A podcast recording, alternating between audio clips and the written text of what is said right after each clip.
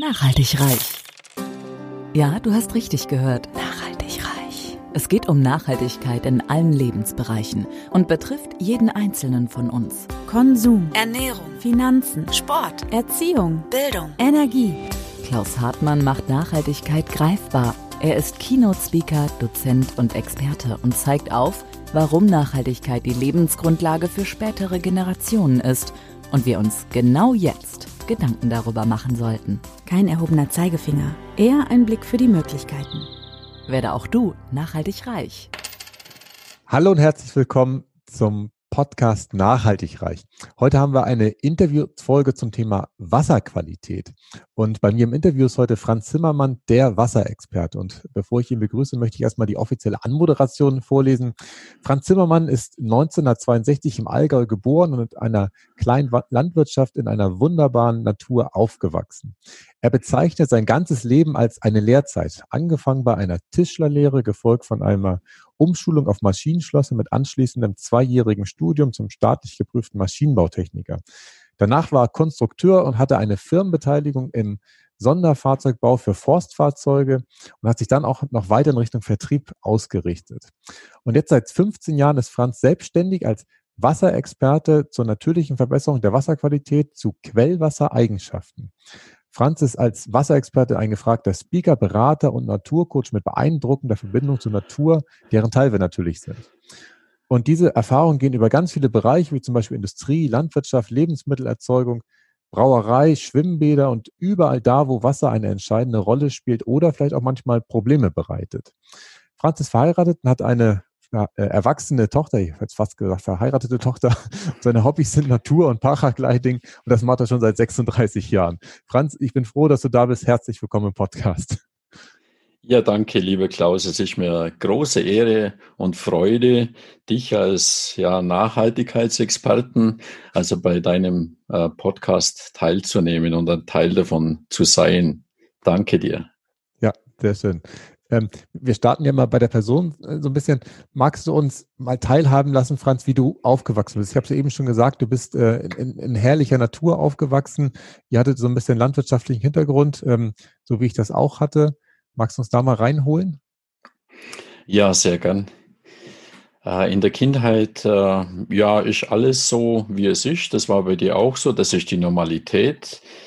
Und äh, ich bin, wie gesagt, in, in wunderbarer Allgäuer Natur aufgewachsen, mit Kühen, mit Kühen, mit Hörner, so wie halt damals das so war. Und wir haben beste Milchprodukte selber gehabt und bestes eben Quellwasser, eigenes Quellwasser.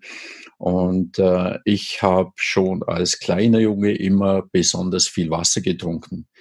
Also da hat es schon äh, begonnen mit dem Wasser. Natürlich war mir das damals nicht bewusst. Äh, dieses Bewusstsein kommt natürlich erst mit zunehmendem Alter. Und ja, ich habe als, als kleiner Junge, wir haben, wir sind durch die Wälder gezogen, wir haben, äh, ja, wir waren so, sagt man heute so vielleicht, oder damals hat man es gesagt, Lausburben. Man hat, man hat, wir haben mit Pfeil und Bogen sind wir durch die Wälder und haben äh, Lagerfeuer gemacht und haben äh, Bäche aufgestaut und ja, wir haben richtig Spaß gehabt. Äh, es hat damals noch keine Handys gegeben, Gott sei Dank. Also mhm. wenn ich heute überlege, was mir das an Kindheit genommen hätte und an meinem heutigen Bewusstsein, äh, dieses Bewusstsein äh, ja, das habe ich so die, die letzten Jahrzehnte äh, hat sich so angereichert, muss ich ganz ehrlich sagen. Und ich, es ist mir einfach sehr wichtig, das auch weiterzugeben. Mhm. Ja. Nun kenne ich ja auch noch eine Geschichte von dir, die du, glaube ich, auf der Bühne mal erzählt hast oder vielleicht auch im Gespräch, wo du ja, ähm, ich glaube, als kleiner Kind, auch als, als kleines Kind, äh, mal ins Wasser gefallen bist und tatsächlich auch eine sehr intensive Erfahrung damit äh, hattest. Magst du uns da noch einmal reinholen, weil ich finde die Geschichte tatsächlich sehr beeindruckend.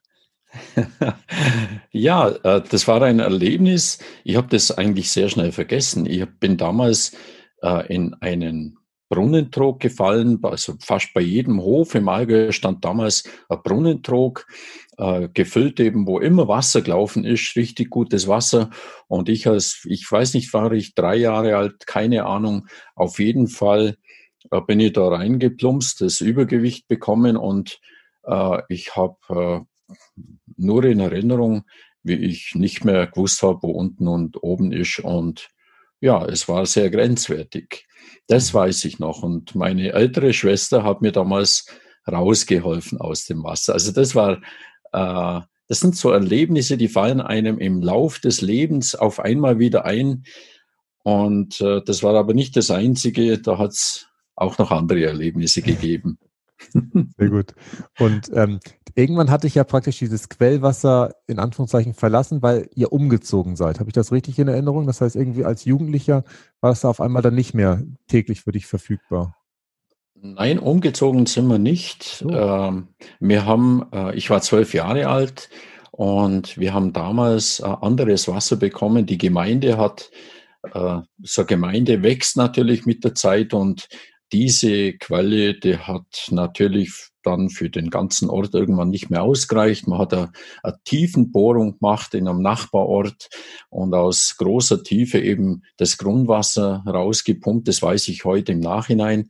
Mhm. Damals war es einfach so, man hat überall neue Leitungen verlegt und ähm, ich war natürlich sehr, sehr gespannt auf das neue Wasser weil ich, also mein, mein erster Gang damals als Kind, schon als kleines Kind in der Früh, war zum Wasserhahn. Und ich habe einfach sehr viel von unserem Quellwasser getrunken und äh, was anderes hat mir auch nicht geschmeckt. Also zwischendurch mal, vielleicht hat man damals an, an, an Himbeersirup oder sowas mal reingetan, aber das pure Wasser war mir damals immer schon am liebsten. Mhm. Und dann als die als der Anschluss praktisch an das Trinkwasserwerk kam, da hast du dann diese, diesen Unterschied ganz schnell gemerkt, weil dein Wasserkonsum runterging. Es war so, ich habe äh, das Wasser natürlich gekostet, probiert und ich habe diesen Augenblick wirklich mein Leben lang nie vergessen, denn das war für mich ganz furchtbar, ganz entsetzlich. Mhm. Ich habe an dem Tag meine Trinkgewohnheiten geändert.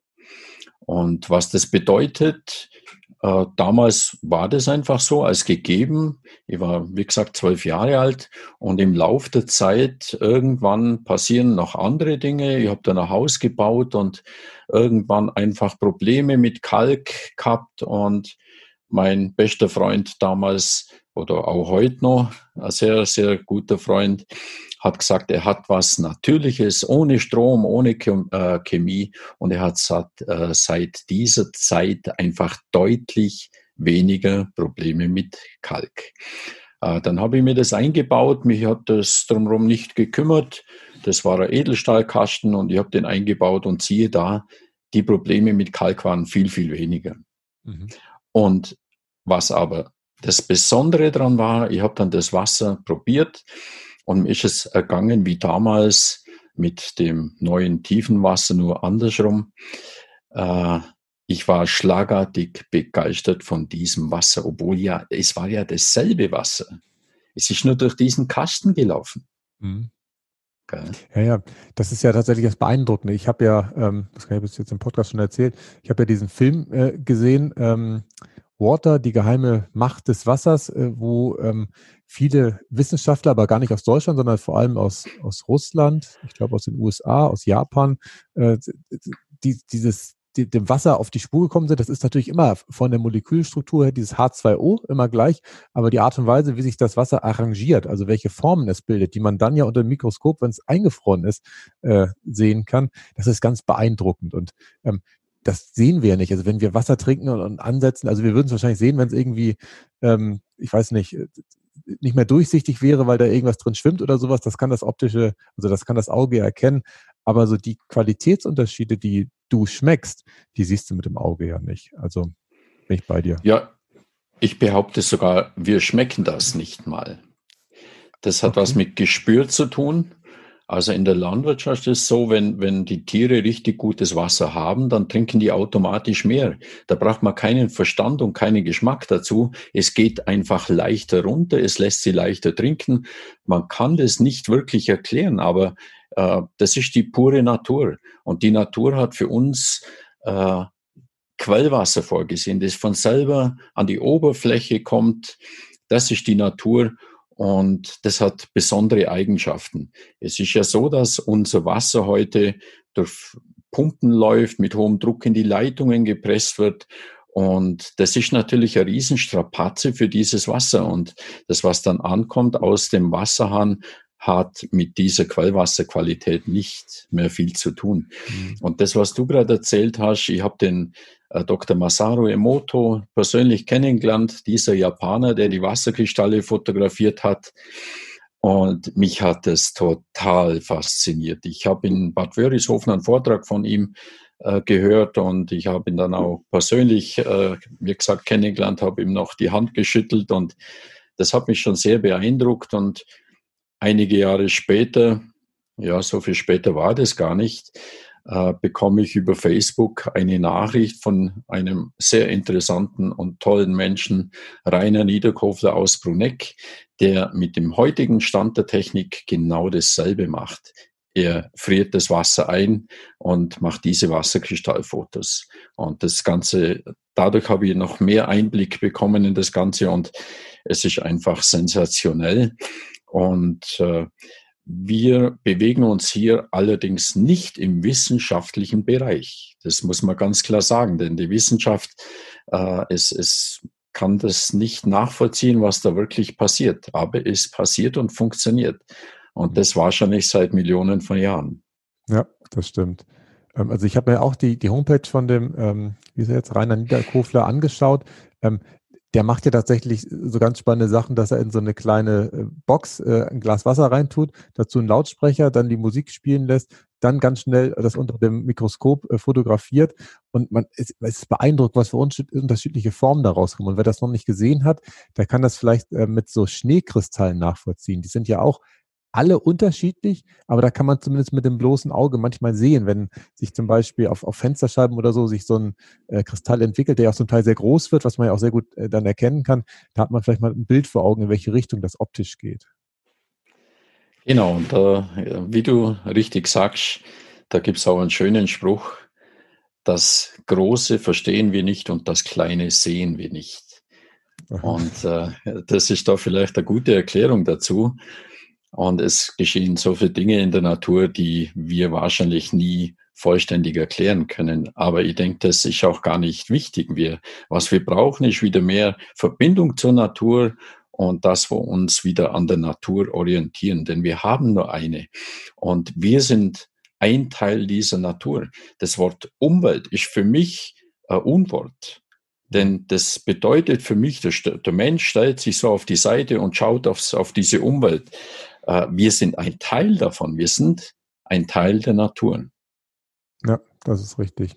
Franz, du hattest vorhin darüber gesprochen, dass ähm, du in der Landwirtschaft betrachtet oder beobachtet hast, dass die Tiere mehr Wasser trinken, wenn die Wasserqualität passt. Ich habe sogar ähm, in der Vorbereitung gelesen, dass sogar die, die Gülle einen anderen Geruch annimmt, wenn die Wasserqualität äh, verändert ist. Das heißt, dass sie weniger stinkt, was ja gerade in der heutigen Landwirtschaft ein Riesenthema ist, weil viele Landwirte äh, gar nicht mehr ohne Proteste die Gülle ausbringen können. Äh, wie kommt das? Wahrscheinlich das ist richtig. Ich muss dazu sagen, äh, das, was ich damals eingebaut habe im Haus, dieser Edelstahlkasten, das ist was von einem äh, Tiroler Naturforscher Johann Grander, ein ganz äh, besonderer Mensch. Ich habe ihn persönlich kennengelernt. Und äh, diese Art der Belebung, sagen wir, bewirkt im landwirtschaftlichen Bereich, dass man einen besseren Gärprozess der Gülle hat. Mhm. Das heißt, der Ammoniakgeschmack, das ist das, was die, die Leute einfach ganz massiv stört. Ähm, berechtigt, ähm, wird deutlich weniger beim Ausbringen der Gülle. Und dieser bessere Gärprozess hat zur Folge, dass man ein besseres äh, Pflanzenwachstum bekommt der Flachwurzler. Die Tiefwurzler gehen mehr zurück und das ist ja das, was die, die in der Landwirtschaft äh, das Unkraut bedeutet. Und äh, somit bekommt man auch wieder mehr äh, natürliche äh, Bodenkultur, mehr Würmer und so weiter. Das sind die Beobachtungen, die man dazu macht. Und das seit Jahrzehnten, diese Grande Wasserbelebung gibt es mittlerweile seit vier Jahrzehnten und hat sich nach wie vor bewährt. Wir leben nach wie vor von der Weiterempfehlung von zufriedenen Kunden, ob in der Landwirtschaft, Industrie, Brauerei, egal wo. Mhm. Und das ist auch genau der Kasten, den du damals bei dir verbaut hast von der Firma Granda oder hast du damals noch ein anderes Produkt?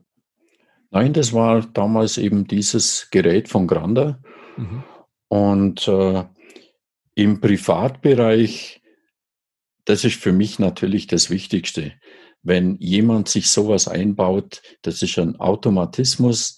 Äh, der Körper spürt das, man wird zum Wassertrinker, man kommt weg von Kohlensäure, von süßen Getränken und es macht einen einfach an, äh, dieses Wasser zu trinken. Ich habe gerade eine 95-Jährige am Bodensee, die ihr Leben lang kein Wasser hat trinken können. Die, sie musste immer irgendwelche äh, Säfte mit reinmixen, weil pures Wasser konnte sie nie trinken. Und jetzt mit 95 Jahren trinkt sie zum ersten Mal äh, natürliches Wasser, sagt sie. Und das sind dann so Erlebnisse. Oder ich habe einen Fall gehabt äh, von einem Baby, neunmonatige, neunmonatiges Baby im Oberallgäu. Und äh, wir haben verkostet ihr Leitungswasser, belebt und unbelebt. Und dieses Baby, äh, die Mama hat gesagt, es mag kein Wasser. Und dann haben wir gesagt, ja, probier's einfach mal das belebte Wasser. Und die Mama hat ihm das Gläschen hingehalten und das Baby hat richtig gezogen. Es hat zehn richtig kräftige Schlücke genommen und wir haben uns nur angeschaut und haben gelacht und geschmunzelt und es war eine pure Freude und dann äh, hat sie das andere Glas genommen und hingehalten an den Mund des Babys und es nimmt wieder einen kräftigen Schluck und dann hat es sichtbar für alle die Lippen richtig zusammengepresst. Mhm. Also sensationell. Und das sind diese Dinge, Kinder, kleine Kinder sind die besten Wassersommeliers. Die haben noch ein richtiges Gespür für Natürlichkeit und sind eben, ja, noch nicht versaut, sage ich mal. Mhm. Ich habe auch in dieser Zeit, in der ich äh, mein Trinkverhalten geändert habe, äh, Zitronensprudel, äh, Spezi, Cola, Mineralwasser mit Kohlensäure aus heutiger Sicht alles, was für meine heutige Ansicht nicht so gut ist, getrunken. Mhm. Und das hat sich eben bei mir von einem Tag auf den anderen damals wieder eben verändert. Mhm. Sehr schön.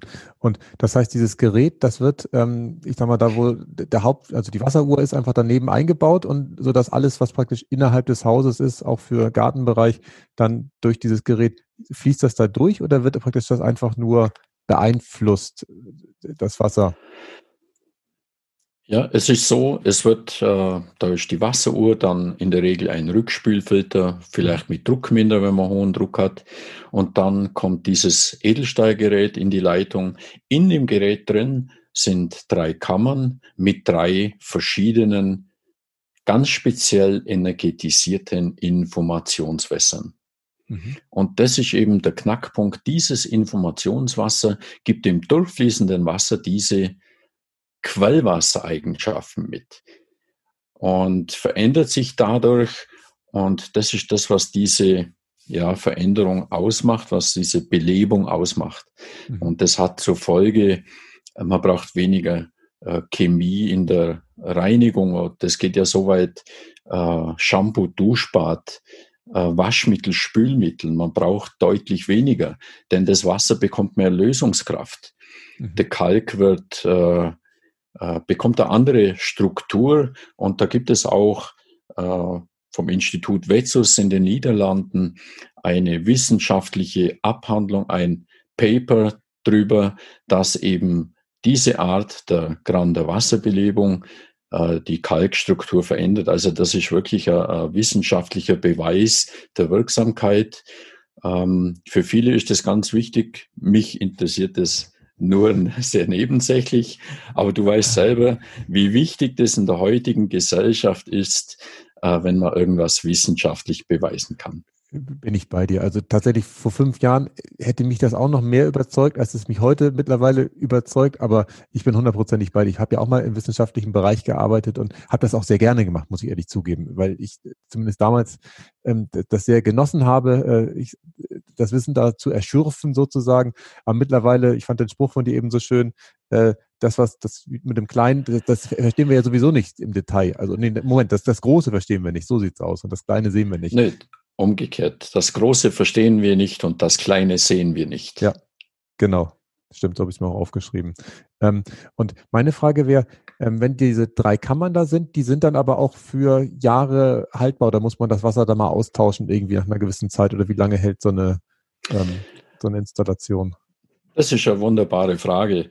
Äh, Johann Grander hat damals, wo er das Ganze, wie er immer gesagt hat, gefunden hat, weil das ein Naturmechanismus ist, wie er gesagt hat, äh, hat er fünf Jahre gewartet, bis er das erste Gerät überhaupt verkauft hat.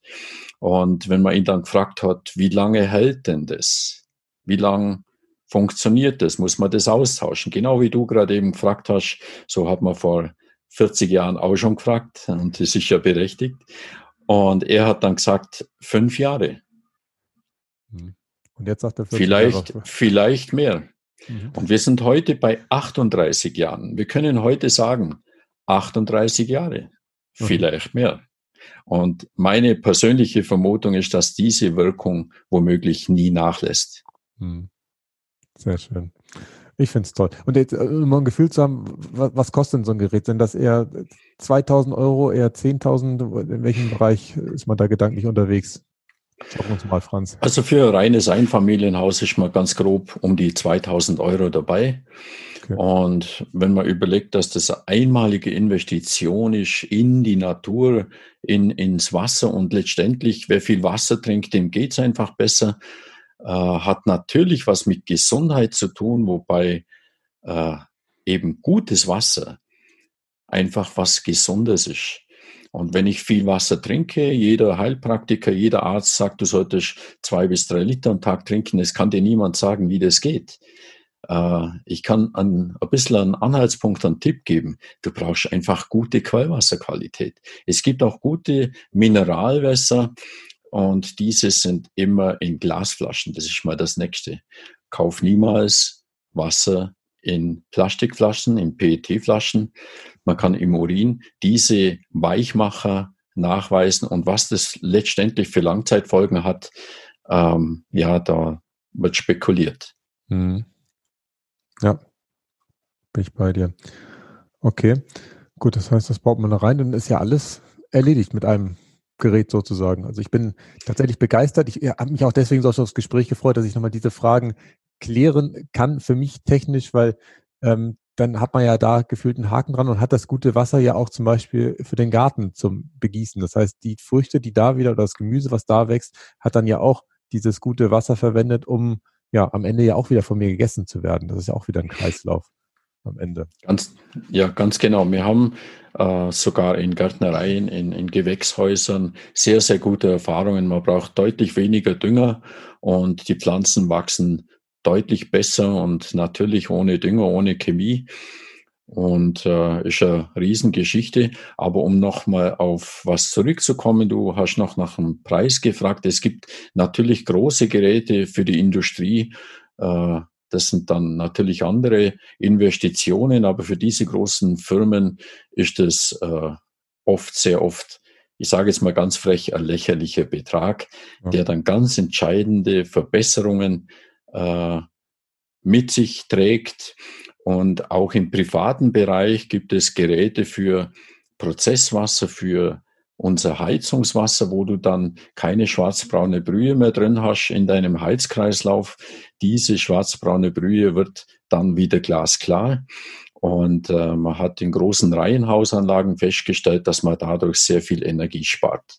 Echt? Aha. Das ist ein Ding, weil da hätte ich jetzt gesagt, ich meine, da trinke ich ja nichts von, aber dass da durch Energie gespart wird, das finde ich ja spannend. Das muss ich mir nochmal durch. Aber wahrscheinlich versteht man es auch wieder nicht, selbst wenn man es äh, versucht äh, zu erklären. Man kann es einfach nur beobachten.